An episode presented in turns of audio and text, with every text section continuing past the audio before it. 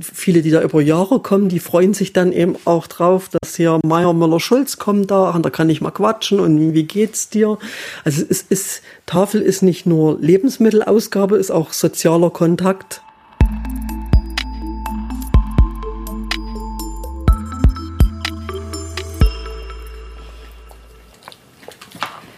Ein anderer Fünf? Mhm. Mama, das habe ich. Mama, das habe ich gar nicht. Mama, das Äh, doch, doch, doch. Nein. Ja, Doch, das, wird das dir ist nicht mehr viel. Herzlich willkommen zur vierten Folge der Malteserblicke, dem Podcast des Maltesers aus den Diözesen Dresden, Meißen und Görlitz. Ich bin Michael Pietsch und in diesem Podcast treffe ich mich einmal im Monat mit Menschen, die in den verschiedenen Bereichen der Malteser arbeiten, um mit ihnen über ihren Alltag und ihre Erfahrungen zu sprechen. Über allem steht dabei die Frage, was ist das für ein Mensch, der es sich zur beruflichen Aufgabe gemacht hat, anderen Menschen nah zu sein? Zähne putzen bitte. In dieser Folge erwartet mich Frau Hering. Sie ist zuständig für die Malteserarbeit in Annaberg-Buchholz. Unser Gespräch stand vor allem unter dem Zeichen von Corona und Homeoffice, denn wir durften uns nicht sehen, konnten uns aber umso besser hören. Und nachdem ich das Abendbrot beendet habe und die Kinder im Bett schlummerten, ging es auch endlich los. Hering? Hallo Frau Hering, hier ist Peach. Oh, pünktlich. Auf die pünktlich. Minute. Kind, kind auch ruhig? Alle ruhig, es klappt alles. Mensch. Oh. Moment, ich muss ein bisschen Raum wechseln. Ich habe mich jetzt im Gästezimmer schon aufgebaut, aber ich bin jetzt schon da. Ja, das ist schön, das ist gut, da freue ich mich, dass das klappt jetzt. Endlich, endlich, was lange währt, ne? Ja, ich hoffe bloß, dass jetzt die Technik nur auch das mitmacht, was wir wollen. Ja, das ist jetzt das kleinste Problem, hoffe ich. Das klingt, das klingt doch gut.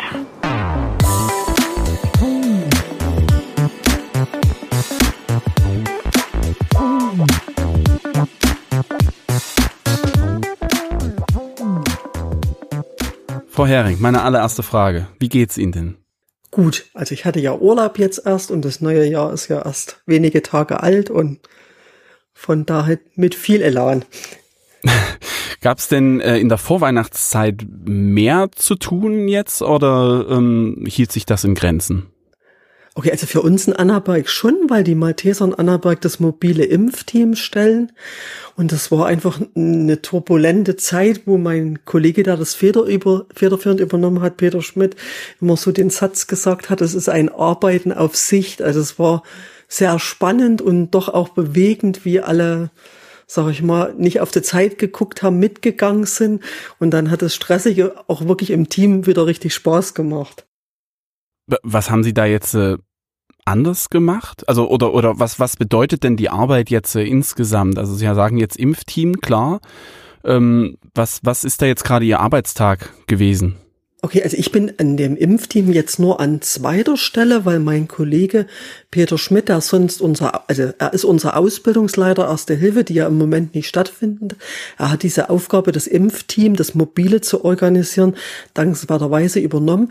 Aber er ist natürlich mit mir als Dienststellenleiterin schon auch äh, im Kontakt und es ging um Einstellungen, um Dinge, die, zu, also einfach, ich war sein Partner, um Dinge abzusprechen und ich war natürlich auch interessiert, was da sich so bewegt jetzt insgesamt. Und es war schon eine spannende Zeit, so ein mobiles Impfteam aufzubauen. Also einfach eine Aufgabe, die wir ja im Alltag sonst nicht haben und von daher sicherlich spannend und herausfordernd einfach. Vor allem auch was Besonderes ist ja. Ja, genau. Oder, oder man ist vielleicht auch so stolz, dass wir als Malteser da mittun. Ja, sind ja besondere Zeiten auf jeden Fall. Genau. Sie sagten, Sie sind Dienststellenleiterin. Wie Mhm. kann man denn Ihre Dienststelle bezeichnen?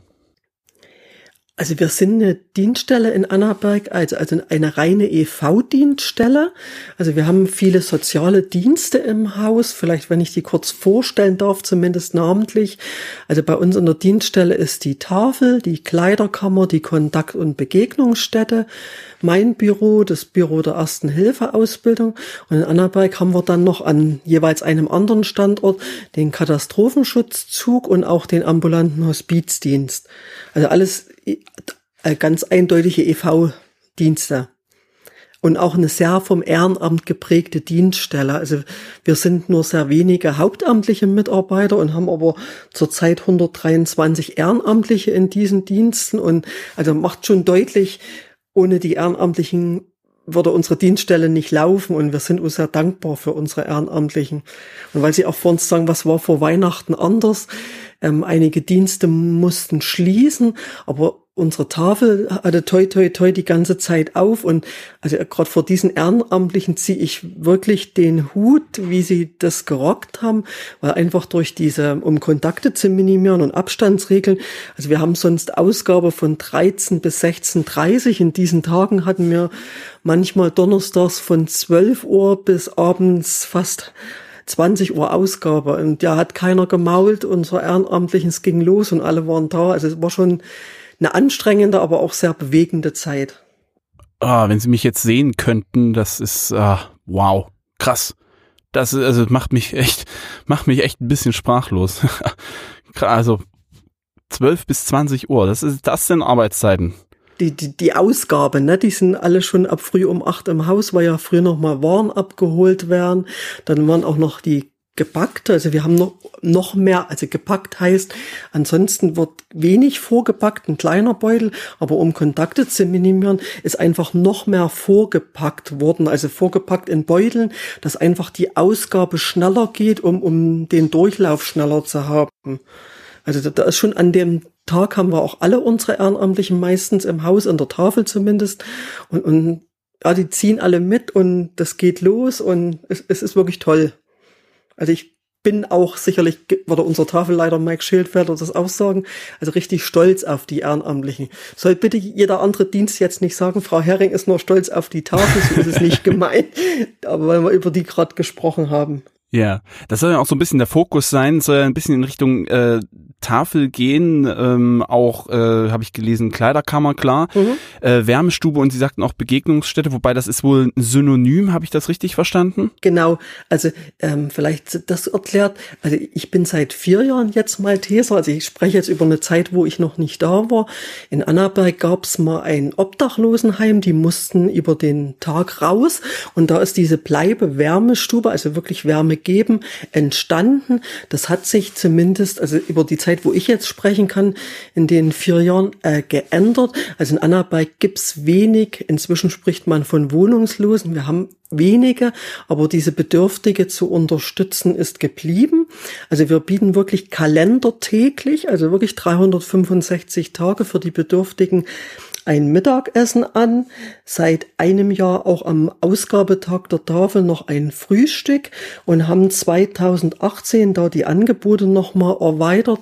Also einfach oder wie erkläre ich es? Es gab so, für mich war so ein ausschlaggebender Punkt, ein Gespräch mit einer Rentnerin mit sehr geringer Rente, die auch Tafelkunde ist. Und die schilderte mir eben einfach so, um was zu unternehmen, fehlt es Geld. Man hat immer Kontakt mit ähnlich Bedürftigen oder mit Einkommensschwachen und, und, und ja, so die sozialen Kontakte fehlen. Und da ist uns im Team dann so der Gedanke gekommen, Mensch, da muss man was tun und haben dann 2018 angefangen, Angebote zu schaffen, sei es die Wohnungslosenhilfe war einmal im Quartal zur Beratung im Haus, Bastelnachmittage, Spaziergänge oder andere Institutionen haben sich vorgestellt, also um eine Brücke zu schlagen, wo die bedürftigen oder einkommensschwachen Menschen Unterstützung kriegen, aber auch so kulturelle Angebote. Also wir haben eine Kirche in Annaberg besichtigt, haben den Weihnachtsberg der katholischen Kirche besichtigt, also immer so ein Wechsel, Kreativangebot, Kultur und dann wieder irgendein Beratungsangebot. Ähm, 2018 hat man da wirklich äh, 85 Veranstaltungen im Jahr, an der über 400 Menschen teilgenommen haben. Äh, 2019, Entschuldigung, und 2020 war es eben einfach Corona-bedingt, da konnten wir leider nur 19 Veranstaltungen machen. Und dann nach Corona im März natürlich auch immer mit Teilnehmerbegrenzungen. Und ich weiß einfach, dass unsere Klienten, die da gekommen sind, traurig sind, dass das jetzt nicht geht, aber es lässt sich eben nicht ändern, das ist im Moment nicht machbar als Veranstaltungen. Was aber immer noch ist, also im Lockdown, dass wir den Bedürftigen anbieten, dass die ihr Mittagessen bei uns holen können. Das ist weniger geworden, sicherlich, weil manche sind ja eine halbe, dreiviertel Stunde unterwegs und sie müssen einfach wissen, unsere Dienststelle ist am Berg, Annaberg liegt am Berg, ziemlich weit oben. Also es kommen noch einige es Essen holen, aber nicht mehr in dem, von der Personenzahl her wie ohne Lockdown, wo, wo es in also in Treffen gab, in Austausch, die sitzen auch mittags noch ein bisschen, lesen Zeitung, tauschen sich aus. Das geht ja im Moment alles leider nicht. Also es ist schon so, dass man sagen könnte, Mensch, Corona und der Lockdown, der hat schon einen ganz schön großen Einfluss auf ihre Arbeit. Auf alle Fälle. Oder ich sag vor allen Dingen für die Bedürftigen, ne, die dann ja gut, aber so geht's uns auch ohne bedürftig zu sein oder einkommensschwach. Für uns alle sind ja soziale Kontakte eingeschränkt.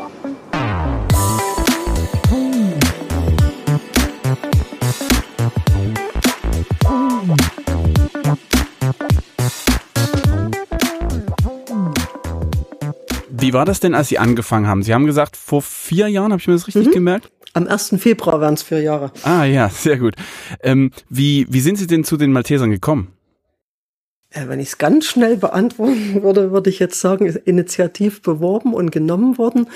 Ähm, möchte er trotzdem mal ein Stück weiter ausholen. Also ich habe zuvor als Koordinatorin in einem Kinderhospizdienst oder in zwei Kinderhospizdiensten in Chemnitz gearbeitet und habe einfach für mich gemerkt, mit einer Stunde Vorzeit, es ist auch Lebenszeit und es ist anstrengend und habe zu dem Zeitpunkt mit Koordinatorinnen der Malteser Supervision gehabt.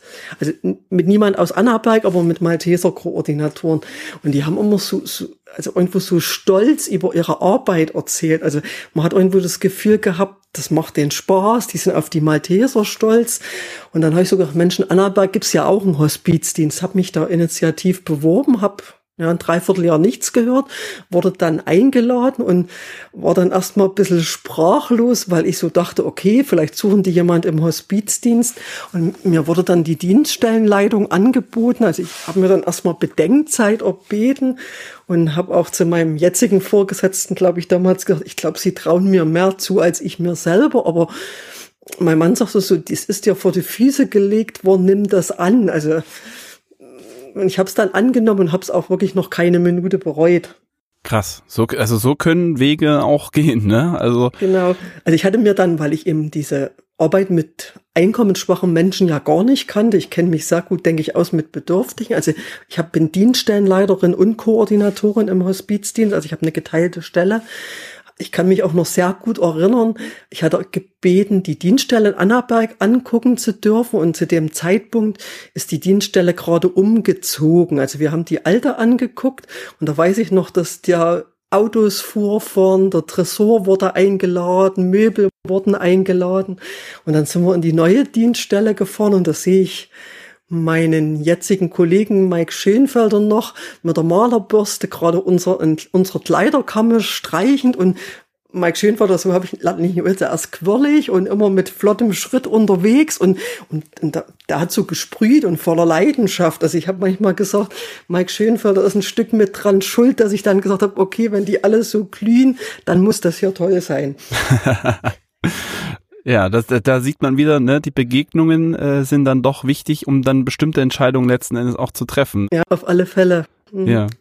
Was sind denn Ihre Aufgaben? Was, was ist denn, ähm, also wie gestaltet sich Ihr Arbeitsalltag und was sind Ihre Aufgaben jetzt unabhängig von Corona? Ich meine, da gibt's wahrscheinlich noch mal mhm. mehr Sachen, aber unabhängig davon. Ja, ich hatte ja vorhin schon die verschiedenen Dienste beschrieben. Also die Dienste haben alle einen Leiter. Also im Hospizdienst war ich selber auch, aber wir wollten ja heute mehr über die Dienststelle reden. Ich habe natürlich da wunderbare Kollegen, die ihren jeweiligen Dienst leiten. Aber letzten Endes ist der Dienststellenleiter ja für die gesamte Dienststelle verantwortlich, dass alles läuft, dass sich Dienste weiterentwickeln. Also ich bin auch viel mit den Kollegen im Gespräch wie läuft der Dienst, gibt's was, wollen wir was Neues entwickeln, etc. Und dann gehören natürlich auch sehr viel, wie sage ich, wirtschaftliche, kaufmännische Aufgaben dazu, in die ich reinwachsen musste. Also ich komme nicht aus dem Bereich, also auch Rechnungen freigeben, kontieren, ähm, um, um äh, Förderanträge kümmern, abrechnen und solche Dinge einfach. Das habe ich jetzt schon öfter gehört, Förderanträge. oder mit Netzwerkpartnern. Wir haben zum Beispiel auch in der Werbenstube immer hier also 1,50 Euro Jobber, solche Arbeitsgelegenheiten mit Mehraufwandsentschädigung. Und da bin ich im regelmäßigen Kontakt mit einem Arbeitgeberservice des Jobcenters. Und, und auch der Blick auf diese Mitarbeiter, dass man die fördert und die, also wir wollen ja mittun, dass die für den Arbeitsmarkt auch fit werden wieder. Also das tue ich nicht allein, aber ist auch so in, Prozentsatz nochmal, mit dem ich zu tun habe. Sie hatten vorhin von den Ehrenamtlichen gesprochen. Wie viele sind denn das, die da mitmachen? Oder generell Mitarbeiter und Mitarbeiterinnen? Okay, also wir sind in der Dienststelle acht hauptamtliche Mitarbeiter, wobei da auch zwei dabei sind, die geringfügig beschäftigt sind. Also die eine Stelle sind sogar bloß acht Monatsstunden. Die anderen Kollegen haben Teilzeitstellen, also ich habe eine volle Stelle. Ähm, und ansonsten, was ich vor eingangs schon gehört also in allen fünf Diensten sind es 123 Ehrenamtliche. Wow. Das ist. Zurzeit. Ja, aber das ist schon, schon eine Menge. Und, und ehrenamtlich heißt ja, die kommen da hin mhm. und machen das, jetzt muss ich ein bisschen doof sein, in ja. ihrer Freizeit. Also ich kenne nur, man macht das und man kriegt im Jahr oder im Monat irgendwie, weiß nicht, 40 Euro oder irgendwas dazu mhm. geschustert. Aber diese Ehrenamtliche, die kommen und machen das eben, weil sie Spaß an der Arbeit haben und ähm, Zeit. Also Ehrenamt heißt ja immer freiwillig und unentgeltlich. Oder ich habe jetzt letztens so einen schönen Satz gelesen. Ehrenamt ist eine Arbeit, die man nicht bezahlt kriegt, dessen Engagement aber unbezahlbar ist. Oh, schöner Satz. Also ich glaube, man könnte da manche Stunden nie aufwerten, die die Ehrenamtlichen tun. Also in manchen Bereichen, weil Sie die 40 Euro angesprochen haben, ist schon die Chance über also in Sachsen, wir für Sachsen, dass die also 20, äh, Quatsch, 40 Euro Aufwandsentschädigung bekommen. Aber das ist so immer abhängig, ob uns das bewilligt wird, in welchem Umfang. Aber eigentlich, die, die tun es wirklich wirklich aus ja, freiwillig und unentgeltlich. Und sicherlich jeder aus einer anderen Motivation heraus. Was sind denn die Motivationen? Also gerade im Bereich Tafel ähm, mhm.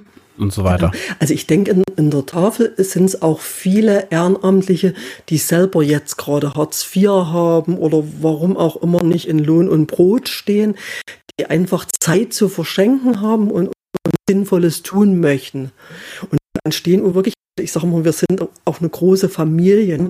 Wenn jemand heiratet, wenn jemand ein Kind kriegt, wenn jemand Sorgen hat. Also denke ich, haben sowohl ich als auch meine Kollegen alle ein offenes Ohr. Und in der Kleiderkammer ist es dasselbe. Das sind, oder wir haben auch Ehrenamtliche, die sind Rentner und haben jetzt Zeit, die einen kommen fünf Tage die Woche, der andere kommt einen Tag in der Woche. Also jeder verschenkt die Zeit, die er wirklich auch übrig hat und einbringen kann. Welche Probleme gilt es denn vielleicht zu lösen bei der täglichen Beschaffung von Lebensmitteln, von Kleidern oder ähnlichem? Und wie sind da die vielleicht auch die Ehrenamtlichen mit involviert? Also unsere Ehrenamtlichen sind ja an der Tafel die, die sowohl die Waren abholen, also wir fahren an sechs Werktagen, also auch Samstag, zwei Touren im Erzgebirgskreis und vielleicht mal, dass man ohne Zahl dahinter hat. Unser Tafelleiter hat wirklich heute gerade Statistik fertig gemacht und da habe ich gedacht, oh, die Zahlen brauche ich auch gleich.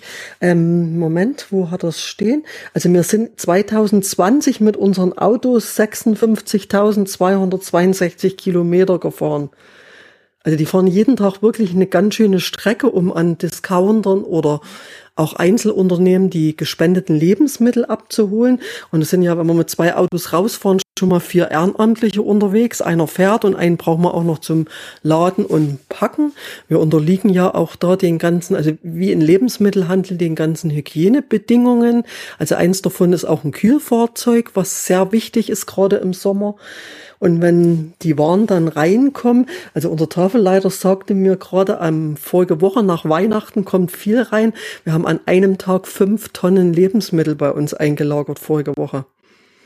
Und dieses Volumen an Lebensmitteln muss ja dann logistisch in, also in Regale gepackt werden. Wir haben ein Tiefkühlhaus, wir haben ein Kühlhaus für Obst und Gemüse, ein Kühlhaus für, also alles Joghurt, Butter oder etc. Also es ist schon ein sehr hohes Warenvolumen, was logistisch immer bedient und eingelagert werden muss.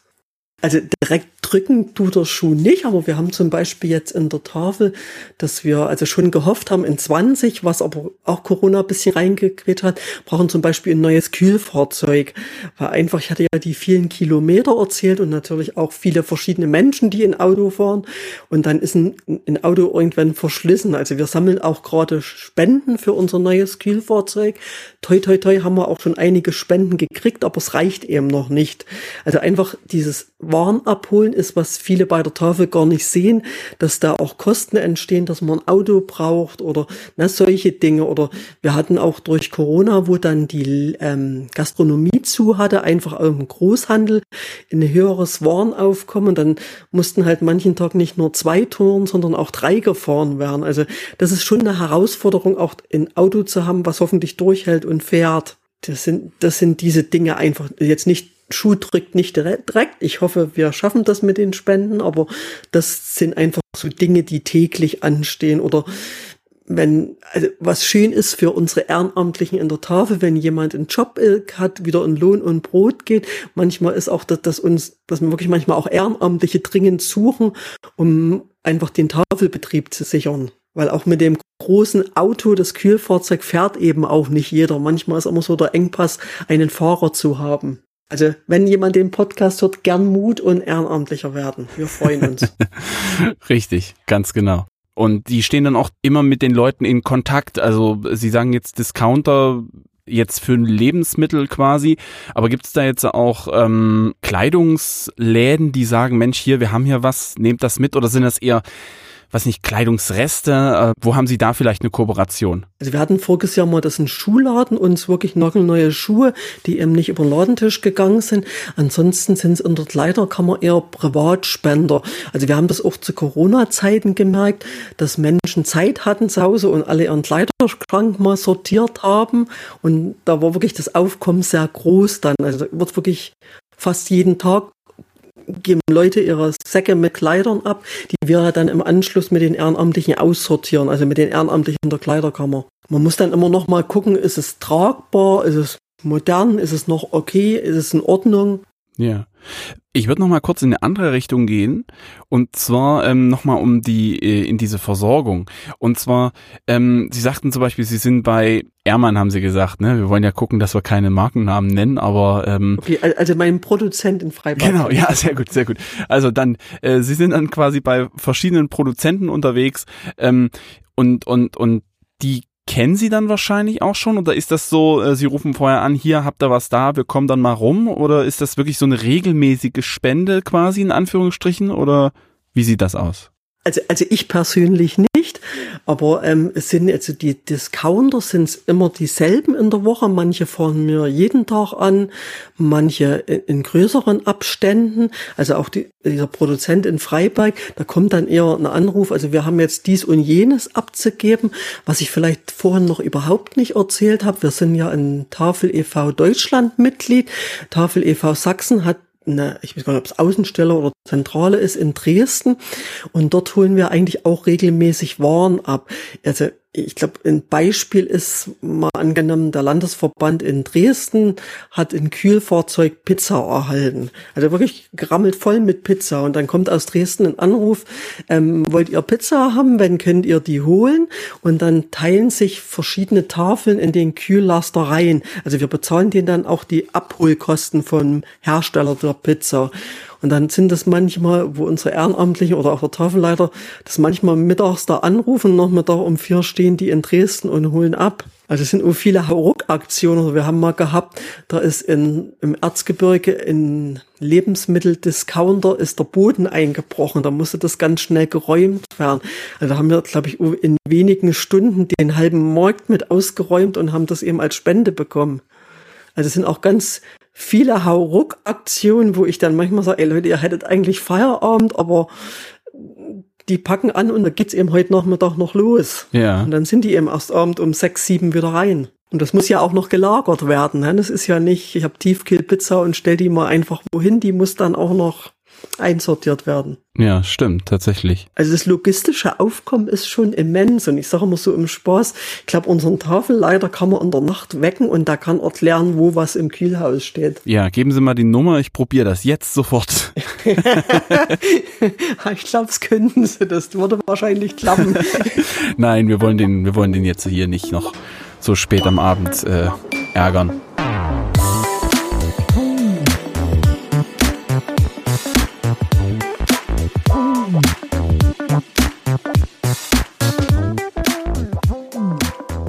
Meine nächste Frage geht so in die Richtung, ähm, Welche Menschen gehen denn bei Ihnen ein und aus? Also ist dieses Klischee von Hartz IV vielleicht äh, bedienbar, ne? Dass man eben sagt, ah, die, was weiß ich, die haben die und die Probleme und die ähm, sind auch alle in Anführungsstrichen gesehen, die sind auch alle dumm und ähm, müssen da jetzt irgendwie durch und können eben keinen Job deswegen und deswegen machen.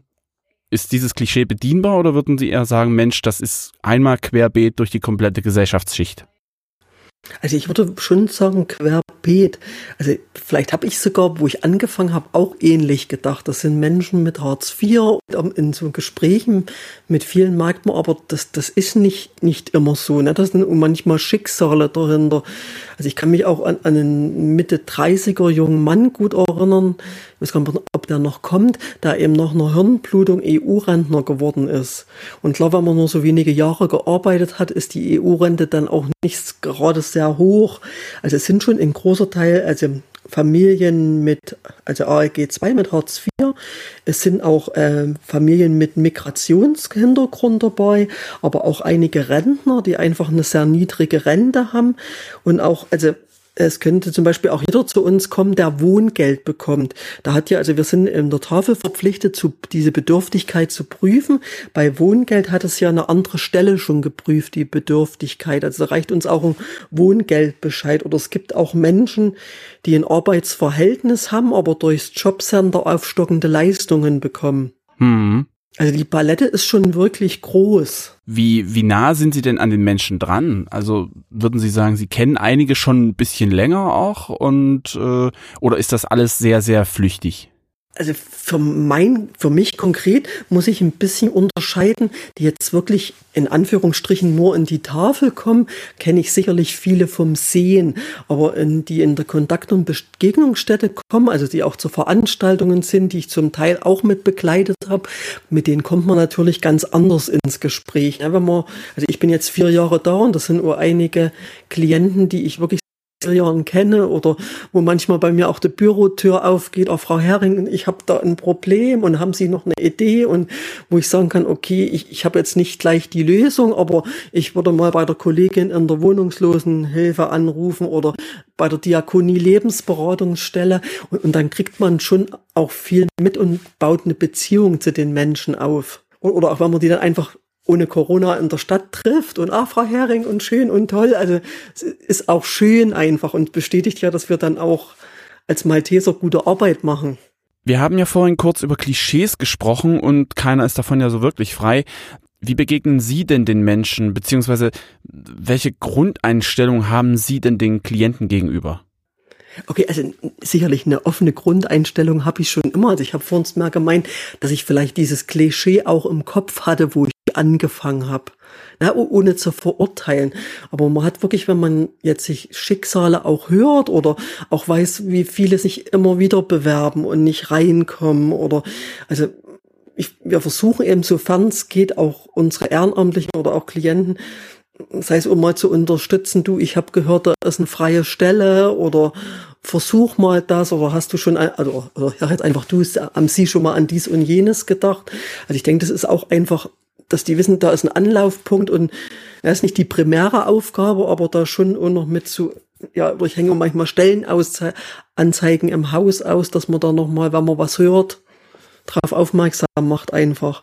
Und dann ist natürlich auch viel, das war jetzt ein bisschen vom Hartz IV weg, da Kontakt mit anderen Vereinen, Institutionen, wo man einfach vernetzt ist. Und ich hatte auch gerade diese Woche von der Kirchgemeinde, Mensch, habt ihr jemanden, der ein Fahrrad braucht? Wir haben gerade viele da. Und dann sagt wieder einer, Mensch, beim Maltesern gibt's eine Tafel, gehen Sie doch mal hin. Und ich glaube, so kann man für die Menschen, die in einer schwierigen Lebenssituation sind, einfach auch viel bewegen und unterstützen manchmal würde ich mir noch wünschen, dass mehr Mut haben, in die Tafel zu kommen. Ne? Das ist ja auch schon so in, hm, dort sind die alle und ja, und wer weiß, was sind das für viele. Und da sind wieder die Klischees, ne? Ja, und, und sicherlich also wir haben zum Beispiel letztens ein Gespräch gehabt mit einer Dame, die jetzt einfach durch Corona in Kurzarbeit gegangen ist und wo die sagt, also ich bin wirklich im Moment drauf angewiesen, in die Tafel zu kommen.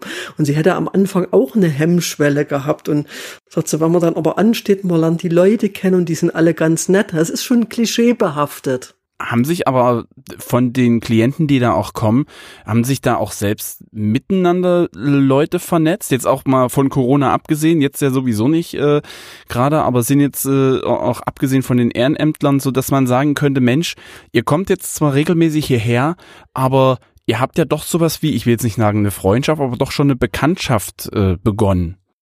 Also ich, ich kann es vielleicht nicht eindeutig beantworten, weil wir das ja nie abfragen.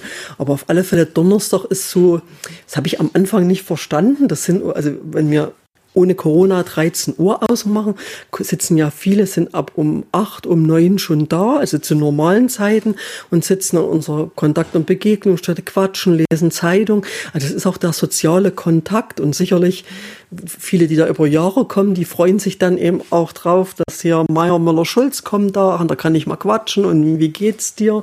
Also es ist, Tafel ist nicht nur Lebensmittelausgabe, ist auch sozialer Kontakt. Und es ist auch immer, ähm, hatte ich vorhin nicht erwähnt, also im Rahmen der Tafel machen wir auch jährlich eine Kinderweihnachtsfeier mal größere Dinge. Also wir waren auch schon mal in Moritzburg zu der Aschenbrödel-Ausstellung. Also ist immer, wenn es gerade Sonntag ist, der Nikolaus, aber auch so die anderen Feiern. Und das ist, ich weiß noch, das eine Mal, das war glaube ich mein ersten Jahr, waren wir in Annaberg in der Manufaktur der Träume. Und da hat mich so berührt, dass da manche Kinder sagen, ich war da noch nie. Also für mich ist immer, wenn wir, ich persönlich, wenn wir Besuch kriegen, gehen wir mit unseren Besuchern in die Manufaktur der Träume. Also ich war dann schon so oft und die Kinder waren da noch nie drin oder die waren noch nie im Theater, wo man einfach so, Mensch, dann ist es doch auch toll, dass sie das über uns erleben können und ihre eigene Stadt erstmal kennenlernen, was Annaberg zu bieten hat. Sind das eher Leute, die aus Annaberg kommen oder auch viel aus Umgebung? Ich weiß jetzt, muss jetzt zugeben, ich bin völlig ortsfremd, was das angeht. Hab nur gesehen, von Dresden nach Annaberg sind es gut anderthalb Stunden. Äh, ja. Also ich, äh, also Annaberg und Umland. Also man könnte so sagen, also wir sind ja Erzgebirgskreis, aber dass die zu uns kommen, aus dem Altkreis Annaberg kommen. Ja, weil dann sicher, wenn wir eine Tafel beziehen, es sind ja auch in Schwarzenberg, also im ehemaligen Altkreis aber Schwarzenberg ist eine Tafel. Es wird sicherlich jeder dorthin fahren, wo er den kürzesten Weg hat. Also von daher denke ich, kommen zu uns äh, die Tafelkunden sind eben aus dem Altkreis Annaberg.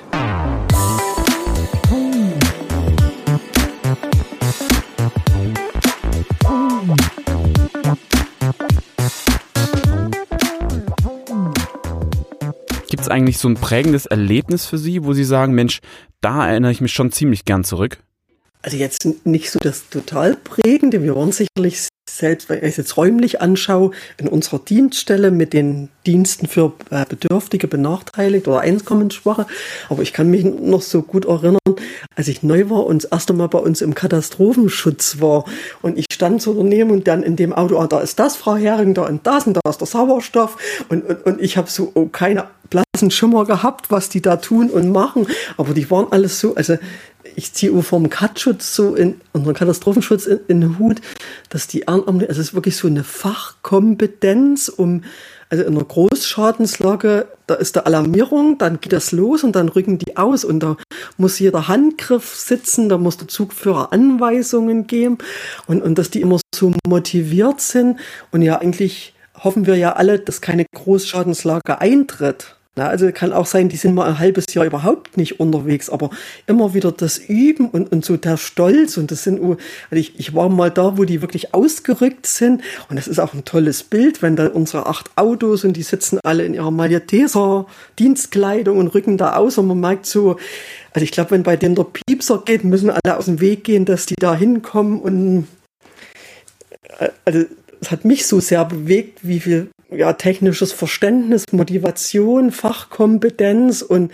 und das alles so im Ehrenamt. Ja. Also, finde ich toll. Das müssen die sich ja irgendwo angeeignet haben dann, ne? Ja, eben. Also die haben auch, äh, die haben alle, in der Regel alle 14 Tage Ausbildung und müssen ja immer wieder üben. Ne? Das, also ich kann ja nicht sein, da kommt in, in, in Alarmierung und die würden da stehen und erstmal überlegen, wie baue ich denn das Zelt auf? Also muss wirklich jeder Handgriff sitzen. Und die sind nur, das tun die ja auch alle neben der Arbeit, ne? Genau, das, das ist es ja. Das machen die halt, Ehrenamtliche machen das eben neben der Arbeit. Das ist halt so ein Ding. Mhm. Wenn für Sie aber mal die Arbeit vorbei ist und wenn Sie sich nicht abends noch an den Rechner setzen und mit mir einen Podcast aufnehmen, was, was ist denn so bei Ihnen das, wo Sie sagen, Mensch, das bringt mich jetzt runter, das ist mein Hobby, das mache ich gerne? Ah, okay. Ähm, also zum einen haben wir einen Hund. Man muss einfach mal den Hund schnappen in den Wald und mal eine Stunde strapp laufen, ist es einfach. Und ich mache auch viel zum Ausgleich Handarbeiten, also kann ich wirklich wunderbar runterfahren. Und sicherlich, was mich eigentlich trägt und hält, ist einfach meine eigene Familie. Also es gibt auch manchmal Zeiten, wo ich viel auf Arbeit bin und bin da auch sehr dankbar, dass das mein Mann einfach auch mitträgt. Ne? Das geht sicherlich gut, weil unsere Jungs sind groß. Also der Jüngste ist 24, ist auch nicht mehr im Haus. Also ich, ich, ich muss nur auf mich und meinen Mann Rücksicht nehmen. Aber ich denke auch, ich hatte erzählt, ich bin ja zum Teil Koordinatorin im Hospizdienst.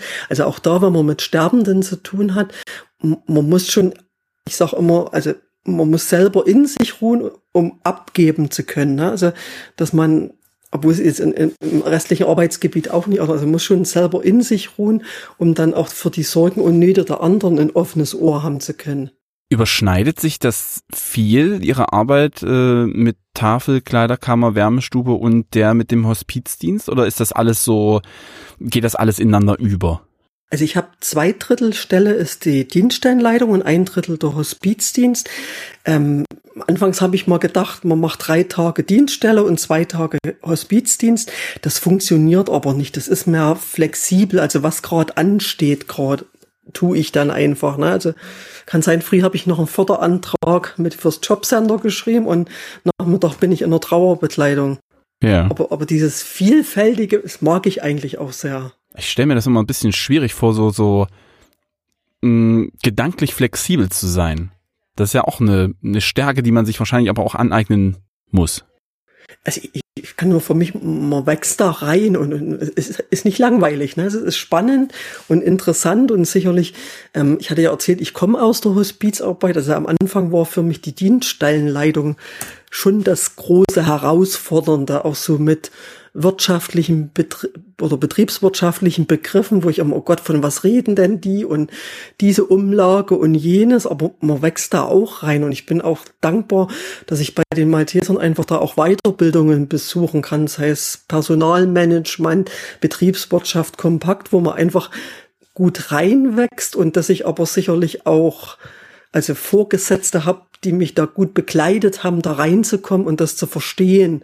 Und dann, also, also jeder kann in Teil und, und dann kann man halt den anderen Kollegen oder also Vorgesetzten einfach auch mal fragen, ich habe da das Problem, was raten denn Sie? Also das ist auch was, was ich sehr schätze, dass ich immer weiß, ich kann mich an jemanden wenden, wenn ich was nicht weiß wenn Sie sagen, Sie sind auch mit in der Trauerbegleitung dabei, ähm, heißt das, Sie gehen ja auch mal dann quasi raus aus dem Büro, also äh, ne, in die Trauerbegleitung dann natürlich und ähm, aber auch so in Richtung Tafel, äh, da mal mit reinzuschnuppern, da mal mit zu tun?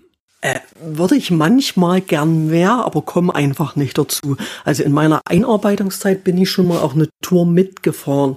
Da waren wir zum Beispiel, wir kriegen in, in Freiberg ist Ermann, da bin ich mal mitgefahren und, und das war einfach auch interessant, weil man so denkt, ähm, Ermann, wieso haben die übrig? Also mir ist das so in Erinnerung, dass da vom Band, also der, ich weiß nicht, ob es der Produktionsleiter war, hat ihm dann erklärt, wir hatten jetzt Schokopudding, stellen auf Vanillepudding um und eben wir die Anlage abstellen, laufen da halt, was weiß ich, 100, 200 Mischmasch drüber. Ist ja qualitativ einwandfrei, aber eben vermischt.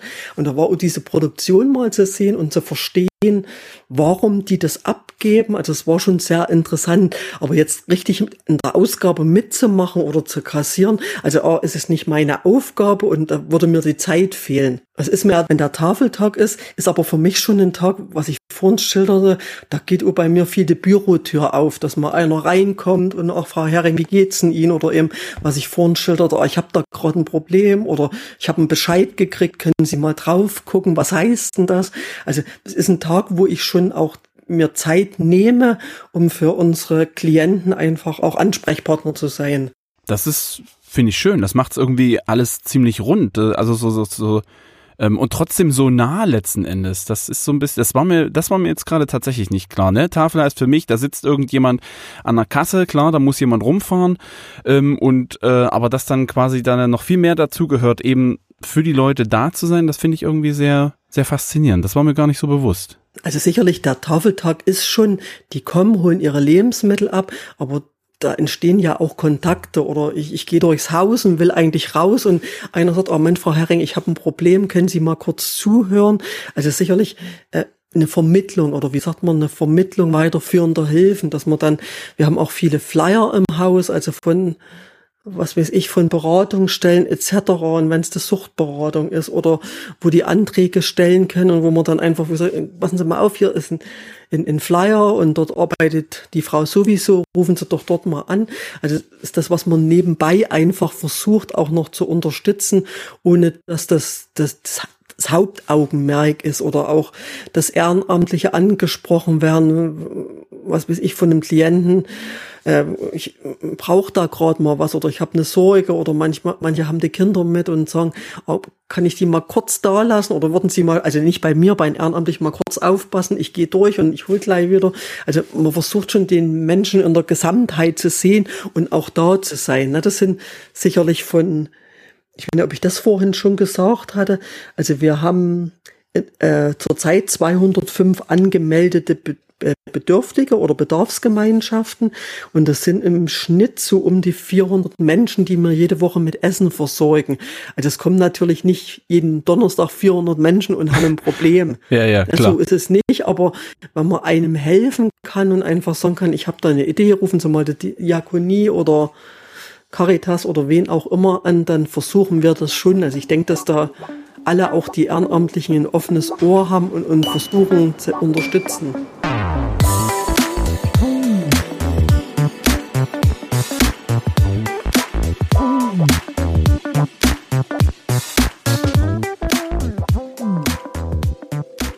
Ich habe noch eine eine Aussage. Ich habe mich äh, im Vorfeld mit ein paar Kumpels mal getroffen, mit denen, also online getroffen natürlich, ähm, was ich auch regelmäßig mache, und habe die mal gefragt, Mensch, Tafel, ne, da kam auch so, das sind auch so einige Sachen in die Fragen gerade mit eingeflossen, ne, von wegen, ähm, naja, sind das nur die Hartz-IVler und so weiter und so fort. Und eine Aussage, ähm, die hat dann ein Kumpel von mir gesagt, äh, der meinte, eigentlich dürfte man ja der Tafel und anderen Hilfsorganisationen gar kein Geld geben oder gar keine Sachspenden. Und da habe ich mir erstmal gedacht, bitte was, wie, wie kommst du denn jetzt da drauf?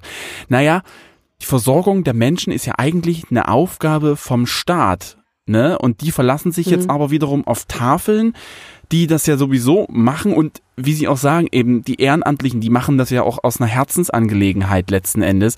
Mhm. Würden Sie da sagen, das stimmt oder würden Sie eher sagen, Mensch, naja, Tafel ist schon was Besonderes, das hat so sein eigenes Feeling oder ähnliches? Also mit, mit einer ähnlichen Frage bin ich auch schon mal konfrontiert worden, dass es doch sehr traurig wäre, dass es in Deutschland Tafeln überhaupt geben müsste.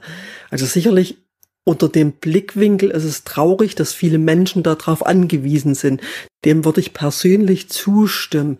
Unser Tafelleiter würde sicherlich drauf sagen, also diesen Wahnsinn mit Lebensmitteln, die wir machen. Also wenn man sieht, dass wir das kriegen, was soll ich denn sagen, was übrig ist. Ne? Also was kurz vorm Haltbarkeitsdatum sind, Fehlproduktionen.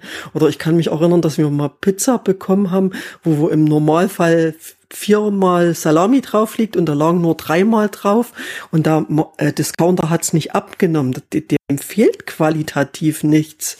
Oder auch wenn man sieht, was pro Semmeln jeden Tag reinkommt.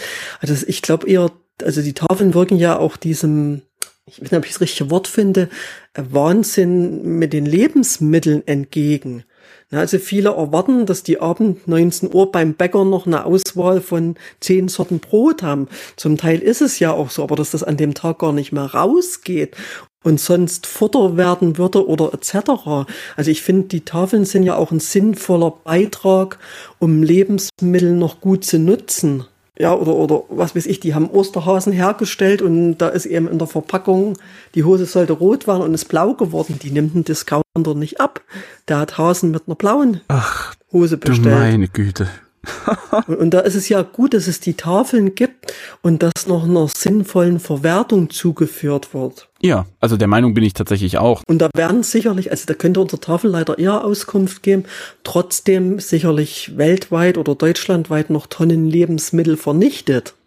Ja, das tut mir auf Arbeit auch immer leid, wenn da das Mittagessen, was die Kinder dann nicht mehr gegessen haben, dann einfach sang- und klanglos verschwindet, wo ich mir sage, boah, nehmt doch alle eine Tupperdose mit, tuppert das ein und nehmt das mit und fertig ist der Lack. Aber nee, Mhm. das muss weg, weil Hygiene und bezahlen und hast du nicht gesehen. Also ich sehe da eher Tafel ist, ja, unterstützt die einkommensschwachen Menschen und tut aber auch einfach für den, wie sag ich, einen Lebensmittelhaushalt oder Umschlag oder wie ich das nennen will, wirklich was richtig Sinnvolles. Ja, oder manchmal sind ja auch, wir kriegen ja auch zum Teil Sachen, die eher Non-Food ist, also mit einem geringen Bruchteil, wo ich manchmal schon gedacht habe, Mensch, wa- warum verkaufen die das nicht einfach für 50 Cent? Also auch sowas kommt bei uns dann an, immer in Kleinstmengen, aber wo man einfach sagt, den Sachen fehlt nichts. Ah, ich reibe mir gerade den Kopf, das um Himmels Willen. Und dabei ist das alles noch gut, ja. Äh, Ich denke auch manchmal, wir, wir sind eine kleine Tafel oder in einer Kleinstadt. Ne? Also ich möchte nicht wissen, was da Tafeln in Großstädten an Tonnen Lebensmittel bewegen.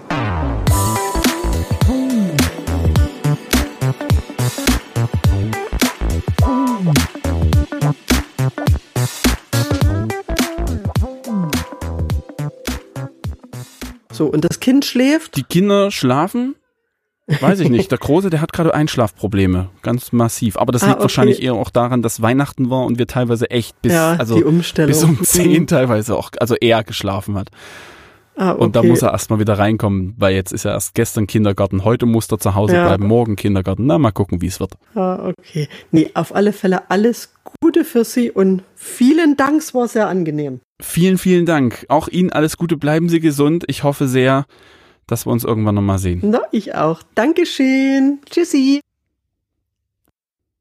So, Laptop aus. Klappe zu. Oh. Ich möchte mich in aller Form nochmal entschuldigen für den ein oder anderen Knackser hier, der hier kam. Da hat uns die Internetverbindung leider einen Strich durch die Rechnung gemacht an einigen Stellen. Ah, Und dann, oh, ist warm geworden hier drin. Das ist halt was anderes als das Studio beim Gorbitzfunk, ne? So, aus der Stube kommt Musik. Ach so, die Frau macht wieder zu. Ja, wenn man nicht, wenn man nicht rausgehen kann, muss man es eben in der Wohnung machen. Wie lange machst du noch? Letzte Lied, dann bin ich fertig. Okay, dann gehe ich schon mal mich fertig machen. Gute Nacht. So, dann, ja, heißt es für mich jetzt eben quasi vom Studio ab ins Bett.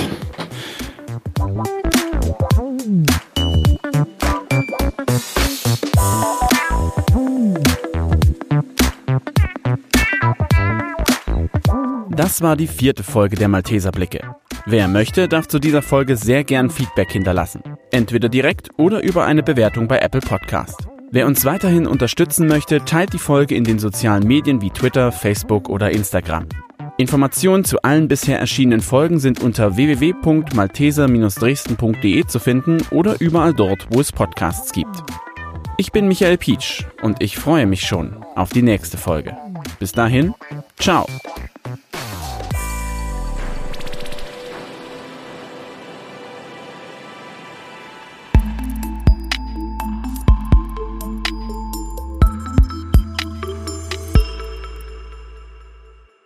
Ist knapp. Ich ist sie weg. Aber wir sind doch auch durch. Wir sind durch, ja, ja, zum Glück. Also jetzt bricht hier gerade nämlich alles zusammen. Ich höre die ganze Zeit nur, ich versuch's mal nachzumachen. Das kommt bei mir gerade an. Ähm, das ist aber nicht so schlimm. Äh, ist ja jetzt quasi äh, das Ausgangsgespräch. Was wollt ihr sagen? Sie machen das richtig gut. Ich hätte Ihnen auch den Journalisten. Sehr gut. Das ist gut, falls ich dann doch mal keine Lust mehr auf Erzieher habe, dann werde ich dann einfach sagen, Bam, ich bin Journalist. Frau Hering hat das gesagt, ich darf.